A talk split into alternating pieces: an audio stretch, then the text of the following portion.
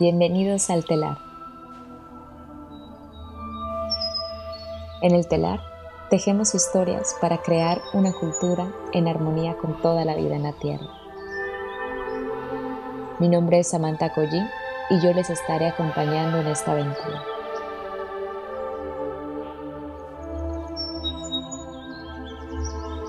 Para comenzar, te invitamos a cerrar los ojos y a tomar juntos una respiración profunda, inhalando por la nariz, exhalando.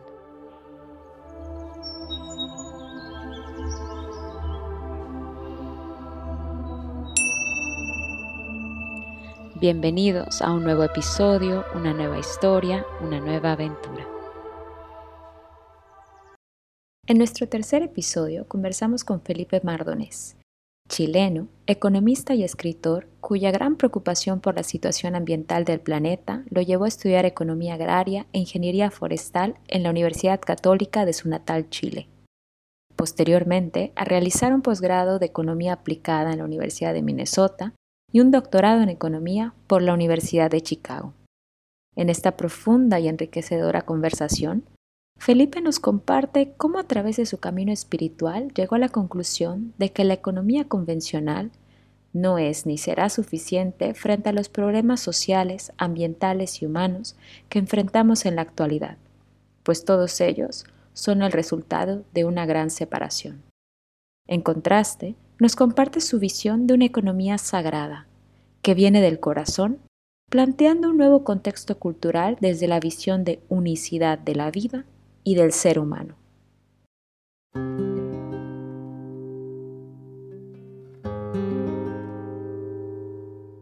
Hay algo muy sagrado en el corazón humano, ¿no? Es maravilloso, ¿no? Pero eso cada quien lo tiene que ver por sí mismo, ¿no? Entonces eso es lo que me importa a mí, la economía que se vive con el corazón. Y de esas son las conversaciones que me interesan y cuando doy talleres, ahí es donde pasan las cosas interesantes, en el corazón, no en el intelecto.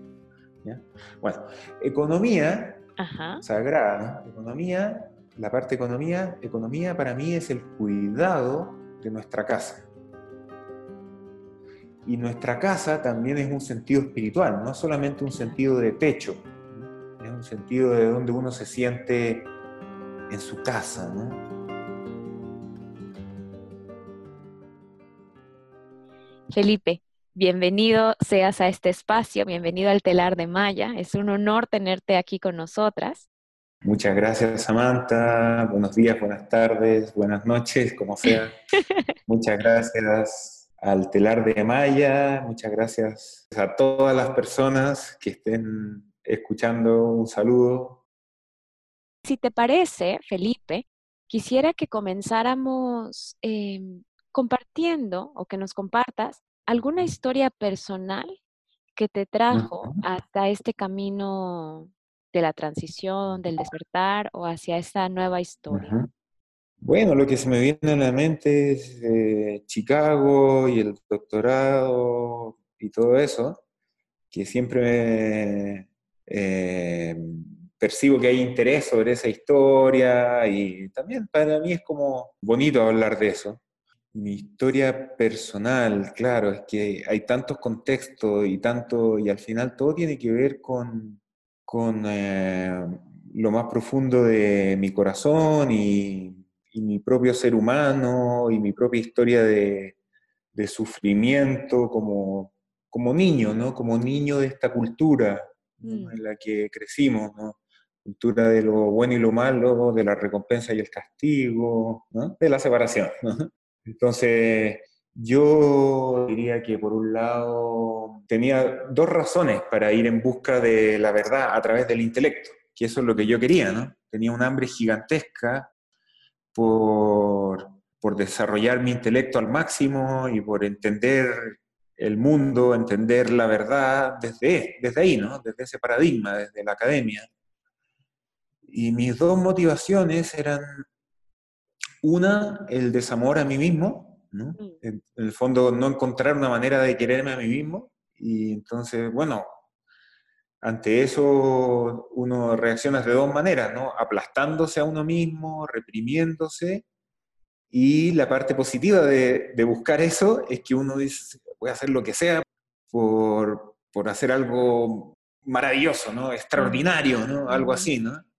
¿No? Que es algo muy humano, pero que también he descubierto que, que, tiene mucho de valor, ¿no? Valoro mucho haber sido así, ¿no? Claro. Y el otro hilo que me motivaba siempre es eh, que yo, eh, eh, lo que yo andaba buscando también era lo mismo que lo tenía desde el principio, ¿no? Hasta en mis momentos de mayor inconsciencia, digamos, de no tener idea qué es lo que era mi corazón ni la conciencia, y total desconexión de mis sentimientos, yo tenía un interés de mi alma en proteger la vida, en eh, entender qué está pasando con la destrucción, ¿no? con, eh, con, la naturaleza, ¿no? algo que me llamaba hacia la naturaleza. Entonces, bueno, eh, por muchos años canalicé ese llamado a través de la academia y del intelecto. Cada vez que cuento de esto, lo cuento un poco distinto, entonces también me, me maravillo yo mismo de. Pero un aspecto interesante es de que decía yo que yo buscaba lo extraordinario como una manera de, de amarme a mí mismo, hacer algo extraordinario.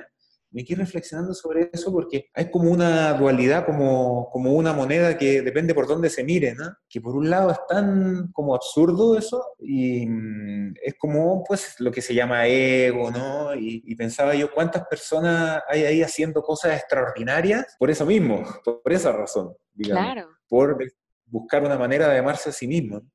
Y ahora lo que me vibra en el corazón es preguntarte, ¿cómo fue ese salto de un doctorado en la Universidad de Chicago, si no me equivoco, un doctorado en economía, y de allá de reconocer tu costado o tu lado espiritual y darte cuenta que no solamente eres la mente, que no solamente eres este título de doctorado, sino algo más complejo. ¿Cómo fue ese, ese salto? Pues básicamente hubo un gatillante, ¿no? Un trigger, eh, que una desilusión muy grande de pareja, ¿no? en el momento fue tan importante para mí, tan doloroso, ¿no? Y ahora pienso que pienso que, que deben haber tantas maneras de contar la historia, básicamente, ¿no? pienso que paralelo que me estaba pasando eso, no me estaba satisfaciendo tanto a mi alma, ¿no? Lo mm. que estaba encontrando. Este, sí había encontrado esa satisfacción de que en un ambiente de máxima exigencia me estaba yendo bien y qué sé yo, ¿no? Entonces hay como una satisfacción, ¿no? De, imagínate que eres un deportista de elite y te va bien, ¿no? claro. Ah, estoy donde tengo que estar, ¿no? Pero, eh, pero como que lo que estaba encontrando creo que no, no, no, no, no, no era realmente el match de lo que yo andaba buscando, ¿no? Como que paralelamente ya me estaba pasando eso. Esto es primera vez que lo cuento así, ¿eh? Antes le daba, más, le daba más importancia a lo del quiebre amoroso, ¿no? Pero el chiste es de que el quiebre amoroso eh, de una relación que ni siquiera duró mucho, ¿no? pero para mí en ese momento fue una cuestión que me derrumbó mucho, ¿no? Me derrumbó mucho al punto de que me, hice consciente por primera vez de mi sufrimiento. Wow. Esa es la bendición de, algo, que te pase algo doloroso en la vida, ¿no? Total. Que te hace consciente de tu sufrimiento. Y me empecé a dar cuenta, empezaron a pasar los meses y, y más meses y qué sé yo, y ya un año y qué sé yo, que el sufrimiento no era solamente por el quiebre amoroso, hasta que fue totalmente claro, ¿no? Que no era solamente por eso. Aunque sí duró un bastante tiempo enfocado en eso, la mente, ¿no? Claro, claro, como dices, fue el, el gatillante, el detonador. El gatillante, y básicamente eh, me hice consciente de que en realidad yo venía sufriendo toda mi vida, ¿no? Y sin, sin darme cuenta. Entonces, pues eh, empecé a buscar todo tipo de terapia, Eh, con el, servicio de terapias de la misma universidad comencé, ¿no? Y mm, eh, con psicólogos y eventualmente con antidepresivos, ¿no? Pero se, pero se seguía derrumbando todo ¿eh? y nada, ninguna de esas soluciones era suficiente. Era, mm, yo quería algo más, ¿no? Yo quería... Y mm, entonces tal vez unificando todo lo que te vengo diciendo, en, algún momento ya de, digamos, de tanto sufrimiento tan sostenido que, ¿cómo decirlo? No? Empecé a abrir mi, mi corazón a que hubiera otra cosa, ¿no? Que pudiera ayudar, ¿no? A que la mirada intelectual de la vida era demasiado insuficiente, ¿no? Mm. Era, siempre era, mm, no sé, lleno de, hacer suposiciones, bueno, sí, esto, entonces esto, y era una cuestión que nunca era realmente satisfactoria, ¿no? Por mucho que tenga una eh, elegancia, sofisticación, sea muy intricada, nuestro entendimiento intelectual siempre es tan reducido con respecto a la experiencia real de la vida, ¿no? Entonces, a pesar de que yo tenía eh, un, rechazo muy fuerte a la religión, a creer en dogmas, ¿no? Y todo eso, eh, eh, dije, no, pues qué tal si, si no, no de manera religiosa, pero qué tal si ellos, digamos, ¿no? Me abría la espiritualidad, digamos. O sea, pero no tuve fe, ¿no? ¿no? No era, bueno, ahora voy a tener fe así como con esfuerzo, no estoy hablando de eso, estoy diciendo, bueno, ¿qué tal si, qué tal si, no? Solamente eso, ¿no? O sea, como abrir un espacio para la creencia de que existe algo más allá que solamente la mente, ¿no? Sí, y que no, eh, para mí lo importante no es creer o no creer, no, es esa gran pregunta, ¿tienes fe, crees en Dios o no crees en Dios? Una pregunta un poco, un poco, un poco absurda, ¿no? Claro. no, es, no es eso lo que importa, ¿no? Y, también, mientras digo todo esto, digo, seguramente para cada persona es muy distinta esta experiencia, ¿no? Y yo no espero que mi experiencia sea similar a la de nadie, ¿no? Que tenga resonancia, sí, pero que sea la misma, no. Claro. Yo diría, ahí pasó algo, ¿no? Ahí sí pasó algo.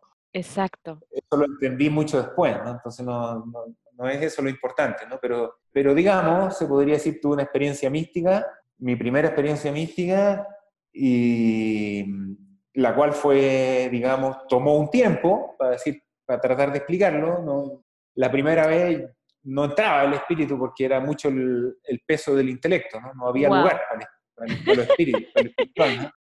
Pero mi sufrimiento era tan grande que seguí intentando. ¿no? Y ya después de unas cuantas veces, digamos, tuve una experiencia mística, mística y pude ver con los ojos de mi corazón, ¿no? Wow. La naturaleza de la verdad, ¿no? o de mi verdad, digamos, ¿no? Pero digamos de una manera que uno dice, esto sí vale la pena. Y esto, esta experiencia que nos cuentas, de alguna manera de regresar a, tu, iniciar tu camino espiritual, es lo que te lleva entonces a darle esta vuelta del doctorado en economía a hablar de economía sagrada o qué pasó después de, de este despertar? Me encanta, esta pregunta, esto me encanta, ¿no?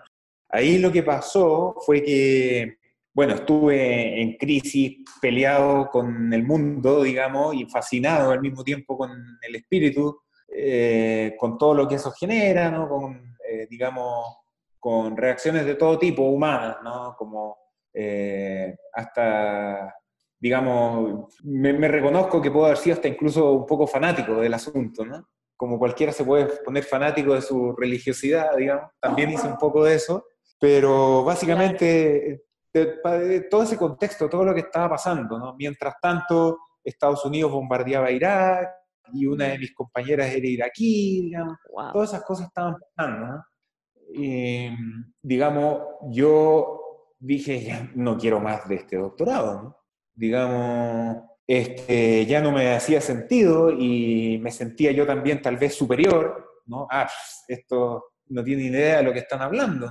Y bueno, pero entendía el valor de, procurar ser humilde y qué sé yo, y dije, por un lado, intenté pensar en la posibilidad de salirme y lo conversé con personas que, con una persona, mi querido amigo Rafa, que era un gran consejero en aquel entonces, me aconsejó que me quedara.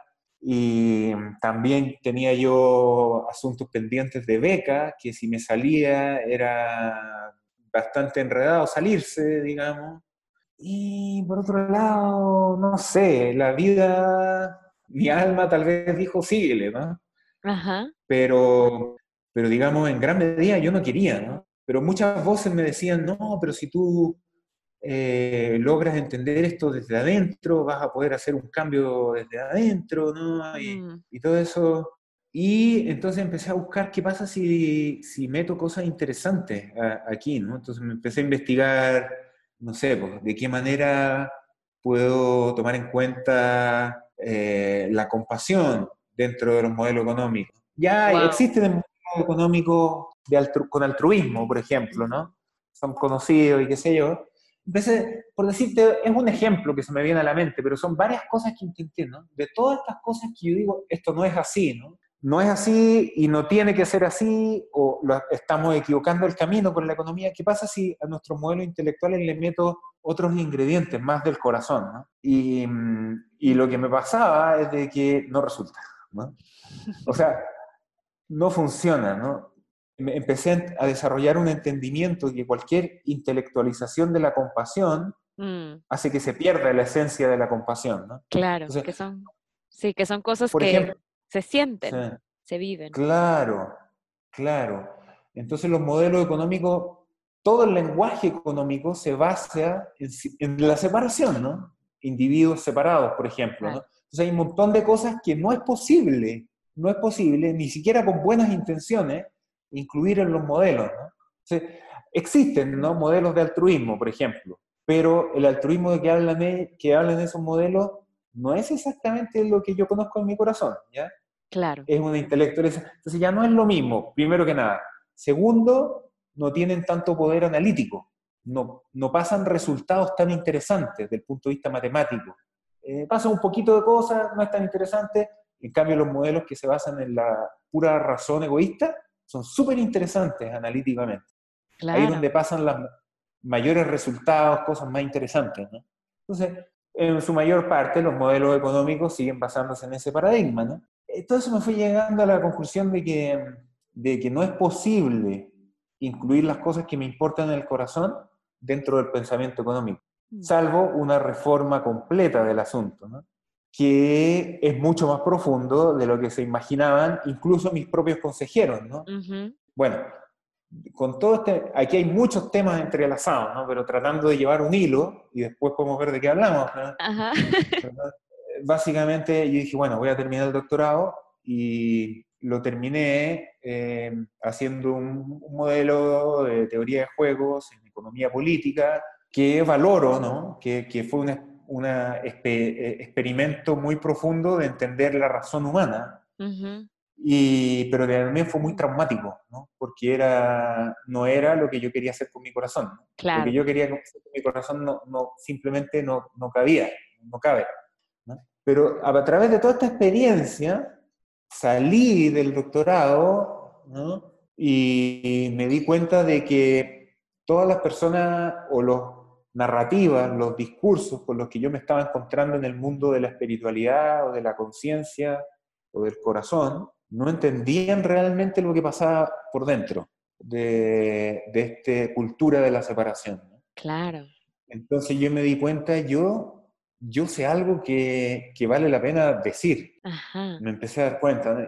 Claro, la gente piensa que el problema es el egoísmo, el problema son las malas intenciones, la codicia, ¿ah? o la corrupción y los economistas solo les interesa lo material. Todas esas cosas no son verdad. no, es ese el problema de fondo. A veces aparece eso como síntoma, pero no es, lo más, no es el problema más importante, ¿no? Claro. Yo fui aprendiendo eso de manera muy profunda, ¿no? Y eso me ha, me ha hecho que me quede con cada vez menos amigos, porque la gente espera que tengamos un discurso en contra de, Mm, en contra de la élite que nos domina, en contra de el capitalismo. No, no era eso. Y eso, es, ese tipo de pensamiento es parte del problema, no es parte de la solución. Pero ahí, ¿cómo lo hacemos para ir encontrando maneras compasivas de llevar ese mensaje? Eh, yo, me, yo me equivoqué mucho para el lado de la agresividad por mucho tiempo. Y bueno, y estuve siete años buscando cómo, cómo digo esto, ¿no? Y fue todo un proceso de sanación y una parte muy importante de ese proceso fue cuando me encontré con Charles Eisenstein. ¿no? Ah, claro. Porque descubrí, por fin hay alguien que vio lo mismo. ¿no? no hay tanta gente que haya visto lo mismo, son muy pocos, muy, muy pocos. ¿no? Y sobre lo que nos cuentas, eh, Felipe, me gustaría preguntarte, me gustaría invitarte a que nos compartas ¿Qué fue eso que encontraste? Nos dices como encontré esto, eh, esta, esta verdad, o yo entiendo que es la historia de separación. ¿Y qué encontraste al respecto? Bueno, ¿qué encontré? No?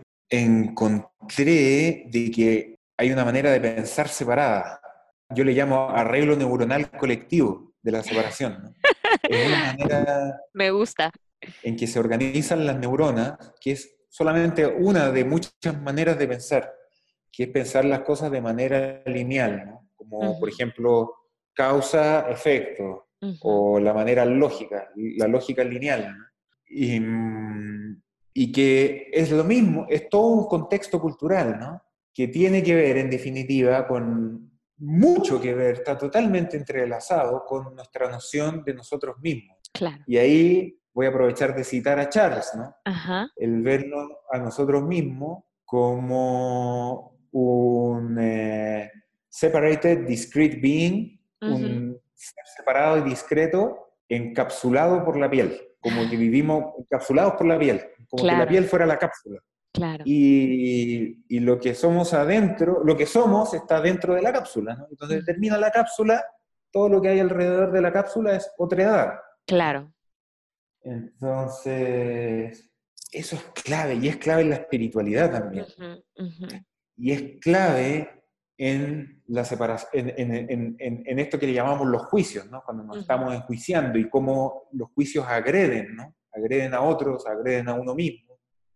El, la permanente eh, institución fiscalizadora que llevamos dentro, que está siempre fiscalizando si estás haciéndolo bien o estás haciéndolo mal. Claro. La, la separación entre lo bueno y lo malo. ¿no? Gran fuente de sufrimiento y gran fuente de encapsulamiento a la vez, ¿no? Porque uno nos encapsulamos en eso como humanidad y dejamos de ver todo un montón de cosas más, ¿no? En el fondo es una creencia cultural que vale mucho la pena cuestionar, que vivimos separados, que pensamos separados y que existe una separación entre el bien y el mal, entre lo bueno y lo malo, lo correcto y lo incorrecto. Claro. Entonces, en pocas palabras, resumiendo, solamente voy a decir una cosa. Ajá. Nuestro sistema económico es el sistema económico que responde al contexto cultural de la separación. Es el pensamiento económico que responde a concebir el ser humano en separación. De hecho, tengo un escrito que se llama, el único escrito que he publicado en una revista académica, que se llama El espacio para una nueva forma de pensar nuestra economía, en el que rastreo, según yo, según yo muestro cómo el capitalismo neoliberal es una consecuencia natural de pensarse a uno mismo en separación. Que si no hubiese sido la escuela de Chicago, digamos, o Milton Friedman, o qué sé yo, habrían sido otros. ¿no? La consecuencia intelectual natural era el capitalismo neoliberal y el paradigma del egoísmo, ¿no? Claro. Es, es la consecuencia natural, ¿no? Y como alternativa, la economía sagrada es la economía de la unicidad que nace en el mm. contexto de la unicidad. Entonces, en esta noción de que la cultura nos separa y a la vez individual y colectivamente seguimos generando una cultura de separación, te pediría que nos, si nos puedes compartir un poquito más eh, lo que decías, ¿no? Que decíamos, bueno, somos seres que, que aprendemos a separarnos y separamos el bien del mal y separamos nuestro, nuestra mente de nuestro cuerpo, de nuestro espíritu. ¿verdad? Y cómo esto nos dices, bueno, forma una economía de la separación y cómo la economía sagrada viene a responder esto con la unicidad. Un poco que podamos entender el contraste entre la separación y la unicidad. A ver, a ver, a ver. Una cosa interesante es que si la unicidad se separa de la separación, es separación. Mm. Entonces la unicidad incluye la separación, la abraza, le da la bienvenida. Es la única forma de que sea algo distinto. Una reflexión interesante es de que no estamos en guerra con la separación tampoco. Ah. Pero sí sabemos por enamoramiento, por pasión, por, no sé si pasión es la palabra, por enamoramiento, ¿no? de que queremos crear un mundo nuevo, de que lo vemos, porque lo vemos, ¿no? porque lo estamos viendo, por eso lo estamos creando, el mundo nuevo. Es el poder del ver. Y la separación es como el estiércol es para las semillas, ¿no? Es como fertilizante. Hmm. Entonces, no, no, es por quitarle la parte atroz de la separación, ¿no? Algunas cosas las digo con humor y qué sé yo, pero las consecuencias de la separación han sido atroces, ¿no? Hay dolor extremo del alma humana a causa de la separación, a causa de la indignidad, a causa del abuso, está todo relacionado, ¿no? Todas las crisis sociales, humanas, es la misma que la crisis ambiental, ¿no? Totalmente. Esa también es muy dolorosa, ¿no? Sin embargo, si, si estuviésemos, yo sé que tú no estás, ¿no? Pero si estuviésemos en guerra con esa separación, estaríamos todavía en ese loop, ¿no? Estar en guerra con la separación, bueno, es lo único que vamos a crear de ahí es separación todavía. Claro, Claro. La única manera de crear unicidad es ser unicidad. Ser mm. unicidad es ser uno con la separación, con lo que hay. Entonces, em, hay que dialogar con eso, hay que danzar con eso, hay que mezclarse con eso, hay que, no sé, pensando en Bayo como Lafi, que seguramente lo ubicas también, él dice palabras que, frases que rompen esquemas, me encanta cómo es él, ¿no? Entonces una que tiene dice, the universe is too promiscuous to abide faithful to any one conception of itself. El universo es demasiado promiscuo como para ser fiel a solamente una concepción de sí, ¿no? de sí mismo. en, la, en, la, lógica lineal no, no pueden haber cosas contradictorias, no, no, no es admisible que hayan cosas contradictorias. ¿no? en la lógica de la unicidad, las hay todo el tiempo, las cosas contradictorias. Claro. Pero tienen otra coherencia, ¿no? Tienen otra manera de entenderse, ¿no? Mm. No es que sea una confusión sin sentido, ¿no? Es una confusión, pero con sentido. Claro, y que en ese momento la mente racional no alcanza a darle certeza, ¿verdad? Entonces, como que no, no la puede codificar inmediatamente. Total, y, me, parece, me parece fundamental en estos tiempos. Y entonces, Felipe, ¿cómo en tu caminar, en tu experiencia, en tus exploraciones, cómo has llegado a comprender que la unicidad abraza esta, esta separación? Creo que más bien la pregunta sería, ¿cómo vives tú la unicidad? Ah, ya, eso, me encanta la palabra unicidad, ¿no? Porque yo la tomé de oneness cuando quise traducir y dije unicidad. Porque hay muchas maneras de decir esto, ¿no? Por ejemplo, Thich Nhat Hanh habla del interbeing o el interser, ¿no? Que, que, todos somos un web que codepende lo uno de lo otro, ¿no? Pero eso es como un entendimiento ecosistema, ecosistémico.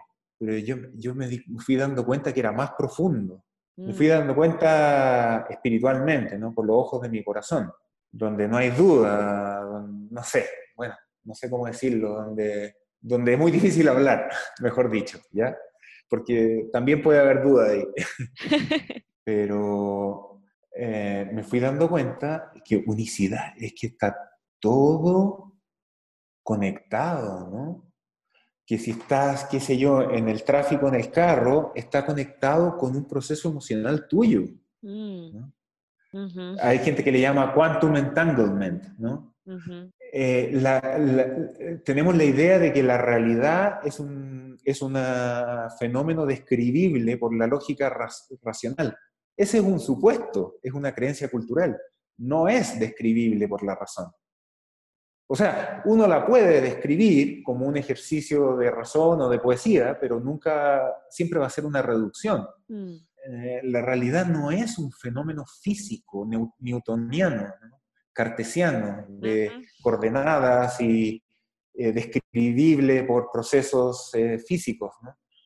no, resulta que todo lo que está, pasa siempre está de manera promiscua, no de manera Ordenada, cliché. cuadrito. Claro, relacionada con tus procesos internos, con tu mm. propia historia, de una manera que no, no, la puedes poner en una caja, ¿no?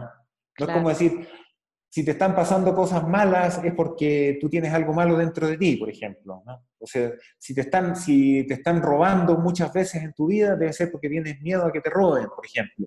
No, no es eso lo que quiero decir, no, no, no tan simple. Ajá. Y no tiene que ver con el castigo tampoco. Eh, mm. es más interesante que eso, es más interesante. Y de hecho, yo me atrevería a decir, y me atrevo a decir, que al final es amor incondicional, mm. lo que hay en ese quantum entanglement. Mm. Solamente que, que lo que sea que llamamos divino es mucho más que lo que nuestra más eh, fascinada imaginación, ¿no? Es mucho más interesante, ¿no? Entonces, la unicidad, por volver a tu pregunta, la unicidad como la vivo yo, la vivo muy humanamente, cada día la vivo más humanamente. No tanto cada vez menos en la experiencia mística, sino cada vez más con mi momento a momento de la vida. Mm. Porque no es cierto que, que, yo viva feliz todo el tiempo, por ejemplo, ¿no? claro. Hay, siempre hay algo para estar buscando, ¿no? Siempre hay algo para, para visitar la desesperanza cada día, ¿no? Para visitar la angustia cada día. Mm. ¿Y por qué me desperté hoy en la mañana y mi primer aliento no fue de felicidad? ¿Por qué? No debería ser así. Entonces, ¿qué está pasando todavía? ¿no?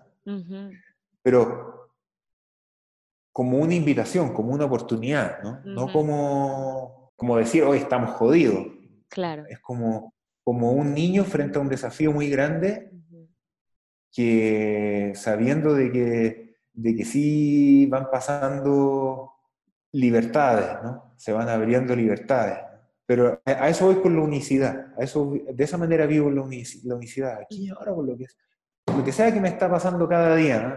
Si te lo llevo a la economía, diría, lo que sea que estoy dando, lo doy con las dos manos. Mm. Lo que sea que estoy recibiendo, lo recibo con las dos manos. Y el dar y recibir tiene, es mucho más amplio que lo material, ¿no? Está todo entretejido nuevamente, ¿no? No es solamente el café que me, alguien me dio en la mañana, pasaron muchas cosas más, ¿Qué significa recibir cada momento de la vida con las dos manos? Es sentir, darse permiso de sentir lo que uno está sintiendo con respecto a ese momento.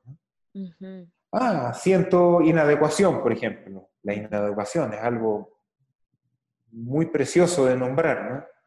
Ah, ok, la siento. Desde ahí parte la unicidad, ¿no? Mm. Con mis hijos, yo, yo, también otra de las cosas que suelo decir, ¿no? si dejásemos de regañar a nuestros propios hijos, si descubriéramos cómo dejar de transmitirles que a veces son buenos y a veces son malos, ¿no? y de que hay una parte de ellos que vamos a juzgar nosotros como sociedad, si mm. dejáramos de hacer eso, inmediatamente se revierte el cambio climático. Inmediatamente, qué sé yo, se resuelve el conflicto entre Palestina e Israel. Algo así de importante, es que lo que quiero decir con esta metáfora es que esas cositas pequeñas que están aquí, tan cerca de uno mismo, tienen que ver con lo global, ¿no? No solo tienen que ver, sino que son lo global. Eso es la unicidad. Mm. Entonces, la obsesión de buscar las soluciones ingenieriles a los problemas, a los problemas de guerra, a los problemas climáticos, a los problemas políticos, es eh, parte del problema, no es parte de la solución, en mi opinión. ¿no? Mm. Pero aún así, eh, gracias por los esfuerzos que todos están haciendo. ¿no? Claro. Y ahora, Felipe, me gustaría que nos, que nos contaras un poco más acerca de la economía sagrada. Para ti, ¿qué es la economía sagrada? Economía sagrada, yo elegí esa palabra porque me importaba decir, esta cuestión es con el corazón, Mm. es con el intelecto. Yo, yo por eso elegí esa palabra. Muchos de mis amigos de los ámbitos de la conciencia y de la espiritualidad me decían, ¿por qué le pones esa palabra? Esa palabra está tan manoseada por las religiones, deberías llamarle economía consciente y no sé qué. Y le dije, porque todos quieren que, que uno diga algo, ¿no? Todos Claro. quieren que uno diga lo, lo que se espera que digas, ¿no? Ujú. Yo digo, yo, yo no estoy aquí para satisfacer tus expectativas. Si quieres, si quieres ponle tú a tu economía eso. Pero Claro. yo tengo que ser fiel a mí mismo. ¿no? Esta Mm. cuestión es lo sagrado del corazón humano. Hay algo demasiado sagrado en un sentido mucho más deconstruido culturalmente que el sentido religioso. Hay algo muy sagrado en el corazón humano. ¿no? Es maravilloso. ¿no? Pero eso cada quien lo tiene que ver por sí mismo. ¿no? Claro. Entonces, eso es lo que me importa a mí, la economía que se vive con el corazón. ¿no? Y de esas son las conversaciones que me interesan. Y cuando doy talleres, ahí es donde pasan las cosas interesantes, ¿no? en el corazón, no en el intelecto. ¿ya? Bueno, economía Ajá. sagrada, ¿no? Economía, la parte economía, economía para mí es el cuidado de nuestra casa. Mm, Y nuestra casa también es un sentido espiritual, no solamente un sentido de techo, ¿no? es un sentido de donde uno se siente en su casa. ¿no? Obviamente hay una microeconomía, que es el cuidado de tu casa en lo más inmediato, en lo más cotidiano, que tiene que ver con tus relaciones más cercanas, ¿no? la relación de pareja, todo un mundo, ¿no? En cuanto a la economía, totalmente relacionada la, Mm. la economía con la relación de pareja. Y tengo un escrito sobre eso. En serio. Se llama La danza de Vicente y Alicia. Ese no lo he leído. Eh, pero me parece muy importante lo que nos dices, Felipe, porque muchas veces olvidamos que economía está relacionado con la administración de la casa, ¿verdad? Y, Ajá. y Satish Kumar, uno de los fundadores de Schumacher College, dice que el donde se enseña economía también se debería de estudiar ecología, porque ambas comparten la misma raíz etimológica, ¿no? Que es oikos casa. Entonces, cómo estas dos están interrelacionadas, ¿verdad? Y me parece maravilloso que nos lo compartas también. Claro, pues hoy en día mm, está cada vez más claro, ¿no? Más evidente lo mucho que están relacionadas, ¿no? O sea, cualquier niño se da cuenta, ¿no? Que el progreso económico está relacionado con la destrucción de la naturaleza, ¿no? Y entonces, Claro. Felipe, ¿cómo es la economía del corazón? ¿Cuáles son las Ya. características principales que, que tiene la economía sagrada, la economía del corazón, como nos dices? Bueno, voy a partir por, por el, el sueño más precioso y el más difícil de creer, y el que generalmente cuando lo digo es cuando es totalmente inadmisible que yo lo diga, ¿no? A ver. Economía, economía del regalo incondicional. Mm, ¿ya? Está- se puede decir que está en la esencia de la vida, ¿no? El sol brilla como regalo incondicional. El agua se regala como regalo incondicional. El árbol de limones regala sus limones de manera incondicional. ¿no? mm, Es algo que en ciertas ocasiones algunas personas, algunos de las personas que estén escuchando, tal vez no todos, lo sienten en el corazón. Y hay muchas razones para decir que lo que acabo de decir es mentira, ¿no? ¿Ya? Eh, más que una verdad intelectual, es algo que uno conecta con el corazón, lo que quiero decir. mm, Y incluso si uno, o sea, hay una manera de pensar que uno dice, ¿cómo es la verdad de la vida? ¿no? Pero digamos, digamos que no existe la verdad de la vida. De la verdad de la vida no es regalo incondicional, ni tampoco es regalo condicional, ni tampoco es unicidad, ni tampoco es separación, digamos. Bueno, digamos que todas esas son creencias culturales, pero entonces decidamos. Entonces, en, en vez de preguntarnos cuál es la verdad de la vida, entonces decidámosla. ¿Cuál es la verdad de la vida que queremos? mm, Y por ese camino yo llego a la misma conclusión. Regalo incondicional. mm. La alternativa, de una manera u otra, te lleva al capitalismo neoliberal. Mm, ¿ya? Claro. Esta es la conclusión a la que yo llegué, ¿no? no existe una economía sustentable que no sea la economía del regalo incondicional. Cualquier economía que sea de la economía de las condiciones, eh, aunque las condiciones sean consensuadas, por ejemplo, la condición consensuada de que el producto tenga un precio y consensuamos cuál es el precio, sigue siendo una, condición, ¿no? Y muchas veces, si tú le quieres ofrecer algo a alguien que tú quieres, a un familiar, a una amiga, pero se lo tienes que cobrar, siempre va a haber una parte de tu corazón que no se va a sentir tan a gusto. Mm, pero la, la, historia cultural te va a decir, no, tú tienes que aprender a que te tienes que sentir merecedora, te van a decir. Pero el corazón nunca va a estar plenamente contento, en mi mirada, con poner condiciones a cambio de lo que da. El corazón mm. está feliz cuando da sin condiciones. Mm.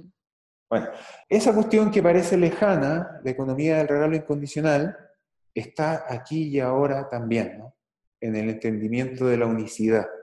Pareciera que no, pero el regalo incondicional puede participar de tu vida ahora mismo, incluso aunque le pagues al taxista por su servicio. ¿no? Es un cambio no tan grande que se ocupa. Y sabes que yo lo resumiría, el cambio, en lo que sea que das lo das con las dos manos y lo que sea que recibes, lo recibes con las dos manos. Eso no significa ser más generoso, ¿eh? dar con las dos manos. No significa más generosidad, significa integración de mm. todo lo que estás sintiendo en el momento en que das o recibes algo. Lo das por completo, lo das por completo tú, Sam, por ejemplo, o lo recibes por completo. Y que a veces no, no, es que haya que pensarlo mucho, ¿no? puede ser que sea muy simple. ¿no? Ahí, aparece el regalo incondicional, ¿no? Aparece la conexión humana, ¿no? Claro. Y aparece, y aparece mucho de lo otro que también está relacionado con la parte sagrada. La palabra sagrada para Charles significa único y conectado. Significa esas dos cosas. Lo viste en el libro, ¿no? Sí. Y son dos cosas que también en la economía convencional tiende a hacer desaparecer, ¿no? La conexión y lo único. Tiende a crear mismosidad, tiende a crear anonimidad, tiende a crear desconexión. Todo lo que se hace con dinero ¿no? es totalmente reemplazable. ¿no? Claro, no sabemos quién lo hizo, de dónde viene y, como dices, cuando te escucho referirte a dar con las dos manos, es no solamente dar lo material, ¿verdad? Por ejemplo, intercambiar una botella de agua, sino toda la manufactura de energía humana y el cariño y todo lo que se puso ahí desde pensar el diseño, cómo les iba a sentir la otra persona, es, darlo todo, ¿verdad? Más allá solo ese intercambio material. Claro. Pero sobre todas las cosas, el amor, ¿no? El amor a ti misma, ¿no? Mm. Porque, porque en muchas ocasiones puede ser tal como lo describiste, y en otra ocasión puede ser, ¿sabes qué? Vengo estresado, eh, le tengo que pagar al taxista, le pago sus 10, 20 dólares, decir, qué sé yo, o euros, y se lo estoy dando estresado, ¿no? Hmm. Eso no tiene nada malo, es lo que estoy tratando de decir, ¿no? Hmm, ok, y allá entra abrazar la separación dentro de la unicidad. Exacto, darlo con las dos manos significa en ese caso, ok, acepto que estoy estresada, no me doy permiso, lo estoy dando así, no, no, estoy siendo tan amorosa en este momento, pero estoy siendo yo misma. Por ahí empieza, ¿no? Claro. Se trata de ser humano, no, se trata de un estándar de, de, cariño, de conexión que va a estar siempre presente, ¿no? Se trata de ser humano tal y como uno es en cada momento de la vida, ¿no? Mm. Qué, qué importante, qué importante recordatorio. Muchísimas gracias por eso, Felipe. De verdad, creo que habíamos muchas personas que necesitábamos escucharlo hoy. Y de ahí, aquí tal vez lo único que importa es que cada quien sea fiel a sí mismo, ¿verdad? Entonces yo, algunas cosas, digamos, no, digo lo mismo que dice Charles, ¿no? Entonces, esta es una de las cosas, ¿no? Diría yo, pero no importa quién tenga la razón, lo que importa es que cada uno de nosotros está siendo fiel a su propia verdad, ¿no? Eso es lo que importa, ¿no? Que al final es la verdad del todo. Claro. Yo le doy más importancia a eso, ¿no? A que empiece a pasar eso. Es al amor a lo más cercano, al amor a uno mismo, ¿ah?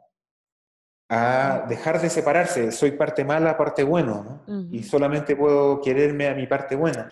Ah, desde ahí, desde ese regalo incondicional, o todo eso que hay ahí, hay todo un mundo de cosas para hablar, ¿no? Pero lo que quiero decir, desde ahí, desde esos cambios, empieza a nacer otra realidad que refleja nuestro mundo interior, un mundo interior distinto. Entonces, las nuevas instituciones económicas van a reflejar esa nueva realidad interna. Yo pienso que va a ser más así que al revés, ¿no? Charles dice que es una mezcla de las dos cosas, ¿no? Mm. que nuevas instituciones económicas pueden ayudar a cambiar nuestra realidad interna también. Mm. Yo le doy más importancia a ese camino del corazón, ¿no? Del mm. amor a uno mismo tal y como es, de hacer lo que sea que sea, ser leal con uno mismo. Esas cosas naturalmente nos van llevando al regalo, porque lo que más nos hace feliz es regalar y recibir regalos de la vida, ¿no? Y obviamente estoy hablando de algo mucho más amplio que lo material, pero que no es que las cosas más amplias que lo material sean más importantes que lo material. Lo material también es igualmente sagrado, ¿no? Claro. ¿Se entiende lo que digo? Sí, sí, totalmente. Y creo que para también invitar o abrir la reflexión con las personas que nos escuchan, te preguntaría, ¿cuál sería tu consejo o cómo, o cómo verías tú? Porque también en, en el telar tenemos la intención de cómo empezar a encarnar estos principios y estas reflexiones en nuestro día a día, ¿no? Para esta transición. Entonces, lo que nos has hablado acerca de la economía sagrada, del corazón, de dar con las dos manos, ¿cómo en nuestra vida diaria podemos encarnar eh, una economía sagrada? Bueno, tengo como tres cosas para decir, ¿no? Una es, por lo primero que mencioné, el telar de Maya, es el poder, hay un poder sagrado en el expresarse. Así como, no sé si ubicas Residente, el de calle 13. Sí, sí. ¿Viste lo que cantó recién? Su nueva canción, muy poderosa. Sí. Eso es abrir el corazón, ¿no? Esa es una muy buena práctica que se puede hacer un poquito más de eso a través de, mm. de los podcasts, por ejemplo, ¿no? Mm muy, ahí pasan cosas, simplemente en el, que hay una presencia escuchando de una manera contenida, de una manera safe, ¿no? Donde nadie va a ser juzgado, ¿no? Claro. Ni, lastimado por expresar algo vulnerable. Mm. Esas son cosas que, que ocupamos, ¿no? Esa es una cosa, ¿no? El expresarse y el escucharse de manera sagrada, ¿no? Como a propósito de Sacred Economics, Sacred Activism, Sacred expression. Buenísimo, me encanta. El expresarse sagrado, ¿no? El expresarse sagrado, eso es muy importante. Otra práctica que es muy práctica es la que ya dije, ¿no? Pero es muy profunda, ¿no? Es cada vez que vas a dar algo o recibir algo, darlo con las dos manos. Si, si no queda claro, como lo expliqué, porque ya lo expliqué un poco, ¿no? Vuelvan a preguntarme, ¿no? Búsquenme en mi página web, no sé qué, porque, porque feliz lo explico de nuevo, ¿no? pero es algo profundo, ¿no? De practicar. Ahí va apareciendo la economía del regalo. Y además, entre paréntesis, eso viene de la sabiduría andina, mm. de los pueblos andinos, el dar con las dos manos. Pero muchas personas lo confundieron y pensaron de que es que hay que ser más generoso, ¿no? Si uno mm. quiere que la vida sea generoso con una, tiene que ser más generoso. Que tiene algo de verdad, pero tiene algo de mejorarse a uno mismo, ¿no? de agredirse a uno mismo. Si uno no es generoso, tiene que agredirse. Claro. No. Si uno es súper egoísta, es por algo, es porque tiene algo lastimado. ¿no? Entonces, dar con las dos manos y vas a dar muy poquito, porque te da miedo dar más, porque te sientes que lo vas a perder todo, entonces da ese muy poquito con las dos manos de tu ser, ¿no? Que es aceptarte tal y como estás. Mm. No des más, sino date a ti mismo tal y como eres, ¿no? Y lo mismo con el recibir, ¿no? Todo un mundo, ¿no? Todo un mundo. Y la tercera cosa que, se me da por mencionar ahora, hay más, ¿no? Hay más todavía de todo esto, pero la tercera cosa es lo que yo llamo el llamado del alma, que eh, tiene que ver con la verdadera razón por la que uno está vivo. Que de nuevo, también se puede pensar como hay una verdad por descubrir una verdad de tu alma que ya está ahí, que la puedes descubrir, ¿no? ¿Para qué de verdad estás viva? Porque no estás viva para pagar cuentas, ¿verdad? Claro. Sería, sería una vida muy chafa si fuera eso, ¿no? Entonces, si quieres, puedes descubrir tu propia verdad, o si quieres, elígela, Mm, ¿no? Elige tu verdadera razón por la que estás vivo. Cualquiera de los dos caminos que sea más leal a ti mismo, ¿no? O a ti misma. El de descubrir tu verdad o el de crearla, ¿no? Claro, claro. Desde Pero ese el llamado del corazón. Claro. Digamos, la vida nos pasa por arriba, todas las inercias, y nos metieron un montón de agendas de para qué estamos vivos, que ponen en quinta prioridad, en décima prioridad, en, eh, lo que de verdad queremos hacer con nuestra vida. ¿no?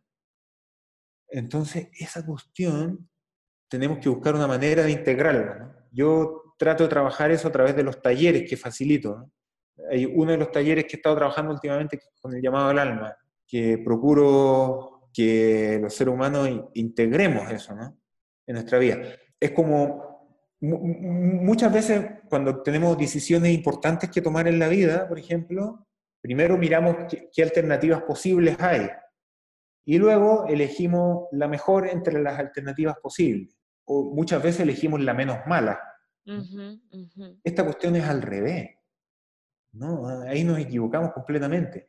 No, el llamado del alma no, no está dentro de lo posible. Si estuviera dentro de la caja de lo posible, ahí hay- no hay espacio para nada. ¿no? Ahí no cabe. No ahí no cabe la vida, en la caja de lo posible. La caja de lo posible, o sea, la vida supera, se abre por, claro. ay, qué rico abrirse más allá de la caja de lo posible. Entonces, yo Abrir. digo, sí, tu sueño, tu llamado del alma, suéñalo sin limitaciones, ¿no? porque Mm. las limitaciones están en la mente, en el espíritu no hay limitaciones. Sí, you may say I'm a dreamer, but I'm not the only one, ¿no? Dijo totalmente. Lennon, ¿no? Es que esa es la verdadera manera que vale la pena vivir. ¿no?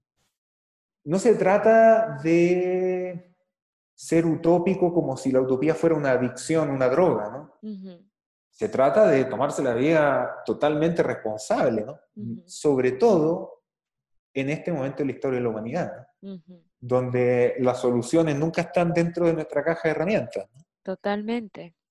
Entonces, ese se llamaba al alma sin condiciones, sin limitaciones, y después, ¿no? En el día a día, deja que dance con lo que hay, ¿no? Que Ujú, se haga, que trabaje en, en unicidad con, con tu vida. Si estudiaste leyes, bueno, tal vez tenga algo que ver con las leyes, por decir lo que sea. ¿no? Tal vez sí, tal vez no, ¿no? Tu alma va a saber. Claro. Se puede, que, que primero que sea sin limitaciones y luego que dialogue, ¿no? Que dialogue, que dance con lo que hay. ¿no? Ujú, Entonces, seres humanos que, que estén haciendo eso, eso es lo que necesitamos, ¿no? Claro.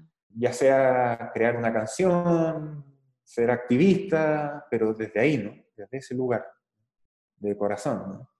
O preparar comida, ¿no? Todo puede ser un llamado del alma, ¿no? Puede ser, Exactamente. no, no hay límites para lo que, no, no tiene que ser solamente salvar las ballenas, digamos. ¿no? Le estuviste hablando todo el rato a mi corazón. Muchas gracias por eso, Felipe, de verdad. Y me parece que ese también es el enlace perfecto, ¿verdad? De cómo nos explicabas la economía sagrada a través de la economía del corazón y cómo escuchando ese llamado de nuestra alma, de nuestro corazón, entonces, bueno, podemos crear y hacer distinto, ¿verdad? Y creo que una, una última pregunta para ir, eh, empezar a, a cerrar. Te preguntaría si hay algo que no te pregunté que te gustaría compartirnos.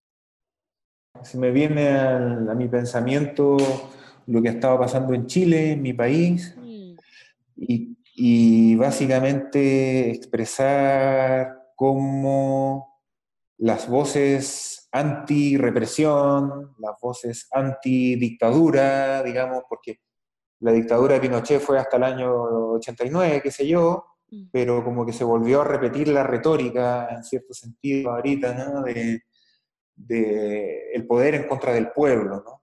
Y el pueblo surgió con un montón de creatividad, un montón de solidaridad, un montón de cosas lindas, pero surgió con una voz de, de anti, anti-poder, anti-gobierno. Y separación. sí, y por un lado la valoro, y por otro lado me sentí totalmente lastimado, me sentí totalmente excluido por esas voces anti-exclusión, esas mm. voces que dicen, nosotros los del pueblo somos los que no excluimos, y ustedes los del poder, los grandes poderes económicos, políticos, son los que excluyen. Ese tipo de voces me sentí muy lastimado yo por, por esas voces, ¿no? Como si uno dice algo desde la unicidad, desde que yo no estoy en contra de nadie, porque todos son parte de mí. ¿no? Mm. Si estoy en contra de Donald Trump, estoy en contra de mí mismo. ¿no? Eh, y, y, además porque estar en contra de alguien es parte del problema, es parte de lo mismo. ¿no? O sea, por ejemplo, ser antipatriarcal es una actitud patriarcal en sí misma. Mm. Entonces, pero cuando uno dice otra cosa que no cabe en ese discurso de separación entre quiénes somos los buenos y quiénes son los malos, entonces, entonces tú eres de los malos, ¿no? Claro. Y de allá es eso, cómo llevamos la unicidad. ¿Cómo sería? Em, Conversándolo. Sanar, mm. esas, esas separaciones o esos tejidos que han sido rotos. Sí, ahí la palabra clave es perdón. Mm. El perdón. Pero el problema con el perdón es que hay una noción cultural religiosa del perdón, que no es la que estoy hablando, no, es la del que el perdonar que te debilita frente a un perpetrador que se empodera. No es ese perdón que me interesa, el perdón verdadero es el perdón que ocurre en el centro de tu divinidad, que es un poder, es un perdón que te libera, que te empodera, porque de lo contrario estamos como humanidad cargando con piedras que legítimamente tenemos esas piedras, ¿no? Porque nos han abusado, ¿no? Eso es verdad, no estoy negándolo. Claro. Eh, han habido violaciones de los derechos humanos, por ejemplo, ¿no? Violaciones graves, violaciones literales, ¿no? A mujeres, por ejemplo. Pero todo eso eh, no es, hay gente que dice, ni perdón ni olvido. No, no, no es olvido, es perdón sí es perdón, pero no es el mismo perdón que están pensando los grafiteros, ¿no? Es una, cuestión que te hace bien. No es una cuestión a favor del poder, es una cuestión de que el verdadero perdón. Da para conversarlo mucho, ¿no? Nosotros lo hemos venido trabajando, como te decía al principio, este mes, ¿no? Como te decía, antes de que empezáramos a grabar. Eh, si quieres, después te puedo mandar algo de información sobre eso, pero eh, básicamente lo que uno observa es de que legítimamente hay reacción de rabia, de indignación, que son legítimas. Lo que no recomiendo es de que estamos atorados en eso. Estamos atorados, estamos atorados. Y adivina lo que pasa, si tú vas y te presentas frente a los poderes como yo soy tu adversario, ellos qué van a hacer? Bueno, yo, entonces yo soy tu adversario. Entonces, entonces, participemos de esta película de acuerdo al guion en que somos adversarios. Nada va a cambiar. No, no cambia la historia si nos presentamos dentro de la misma historia. Exactamente. ¿qué, es lo que de verdad queremos? ¿Quedarnos ahí para siempre? ¿O queremos que algo cambie? ¿no? Total, totalmente. Y me resuena mucho porque seguimos identificados, ¿verdad? Con, también con el pensamiento lineal, como hablábamos al principio, creer que, digamos, que hay una solución que nos lleva, va a llevar de A a B y automáticamente todo va a cambiar y no vamos a lo profundo, a la raíz, no vamos al interno, de ver de dónde viene esta, esta situación de crear adversarios, ¿verdad? Esta situación de, conflicto, en lugar de abrazarlo, ¿verdad? Y me parece, yo estoy de acuerdo contigo y, y de hecho, digamos, el telar emerge un poco de esta exploración acerca de cómo sanar estos, estos tejidos, eh, tanto sociales como ecológicos que han sido rotos, ¿verdad? Y, creo que tú nos has llevado a un espacio que es muy bonito también y, creo que lo voy a empezar a incluir también en, las próximas entrevistas. ¿Cómo sanamos, verdad? Y, tu respuesta, el perdón. Perdonar como, como soltar, ¿verdad? Y aunque parezca increíble y aunque sea injusto que yo lo diga, lo que yo quisiera ofrecer, decir, es de que las cosas que nos han lastimado mucho se transforman en medicina, se transmutan en eh, medicina, en algo precioso que tenemos para compartir después. Así que, con todo respeto, ¿no? Es como esa frase que dice, no hay mal que por bien no venga, la quiero poner ahí con mucho cariño, con mucho respeto, ¿no? No así como un cliché, ¿ya? No así como a la rápida, sino que hay algo, hay algo verdadero que pasa, ¿no? Esa experiencia atroz, esa, eso que te hicieron tanto daño, que alguien, algo te hizo tanto daño, hay un, hay un camino para que se transmute en un regalo, ¿ya? Muy delicado, ¿no? ¿no? No, es algo que se dice a la ligera, con todo respeto al dolor de nuestra alma, ¿no? Claro, totalmente. Yo creo que todos estamos listas para, para recibir eso también, ¿verdad? Y es liberador también. Sí, ¿verdad? El dolor se puede sentir muchas veces tan real y mm. tan paralizante que la medicina, como dices, está en, en ir ahí y poner la luz y poner el mm. amor y nuevo escuchar el corazón. Muchas gracias por seguir el llamado de tu corazón. Gracias, Felipe. Y gracias a ti también por seguir el tuyo y por abrir brecha, ¿verdad? Por compartir tu historia, por compartir el llamado de tu alma y por acompañarnos también en este camino. Si no tienes algo más que agregar, con esto iríamos cerrando la llamada. No, solamente muchas gracias, muchas gracias a todos los que han escuchado. Eh, una disculpa si a veces mi pasión o, en, eh, digamos, es posible, ¿no? Lo sé por experiencia, que alguna de las cosas que yo diga ofendan. Pido disculpas si eso pase y, los dejo invitados, invitadas a que me busquen, me, interesa ir conversando, eh, apoyar o acompañar o descubrir juntos. Claro que sí, claro que sí. Estoy segura que mucha gente va a querer hacerlo, Felipe. Vamos a compartir todas tus coordenadas digitales y presenciales también. Em, para que podamos conectarnos más con, con, tu trabajo, con la economía sagrada, con tus talleres y seguir juntas y juntos tejiendo una nueva historia.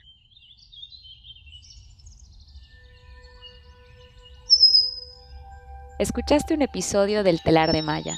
Tejemos historias para crear una cultura en armonía con toda la vida en la Tierra. Muchas gracias por tu presencia. Hasta la próxima.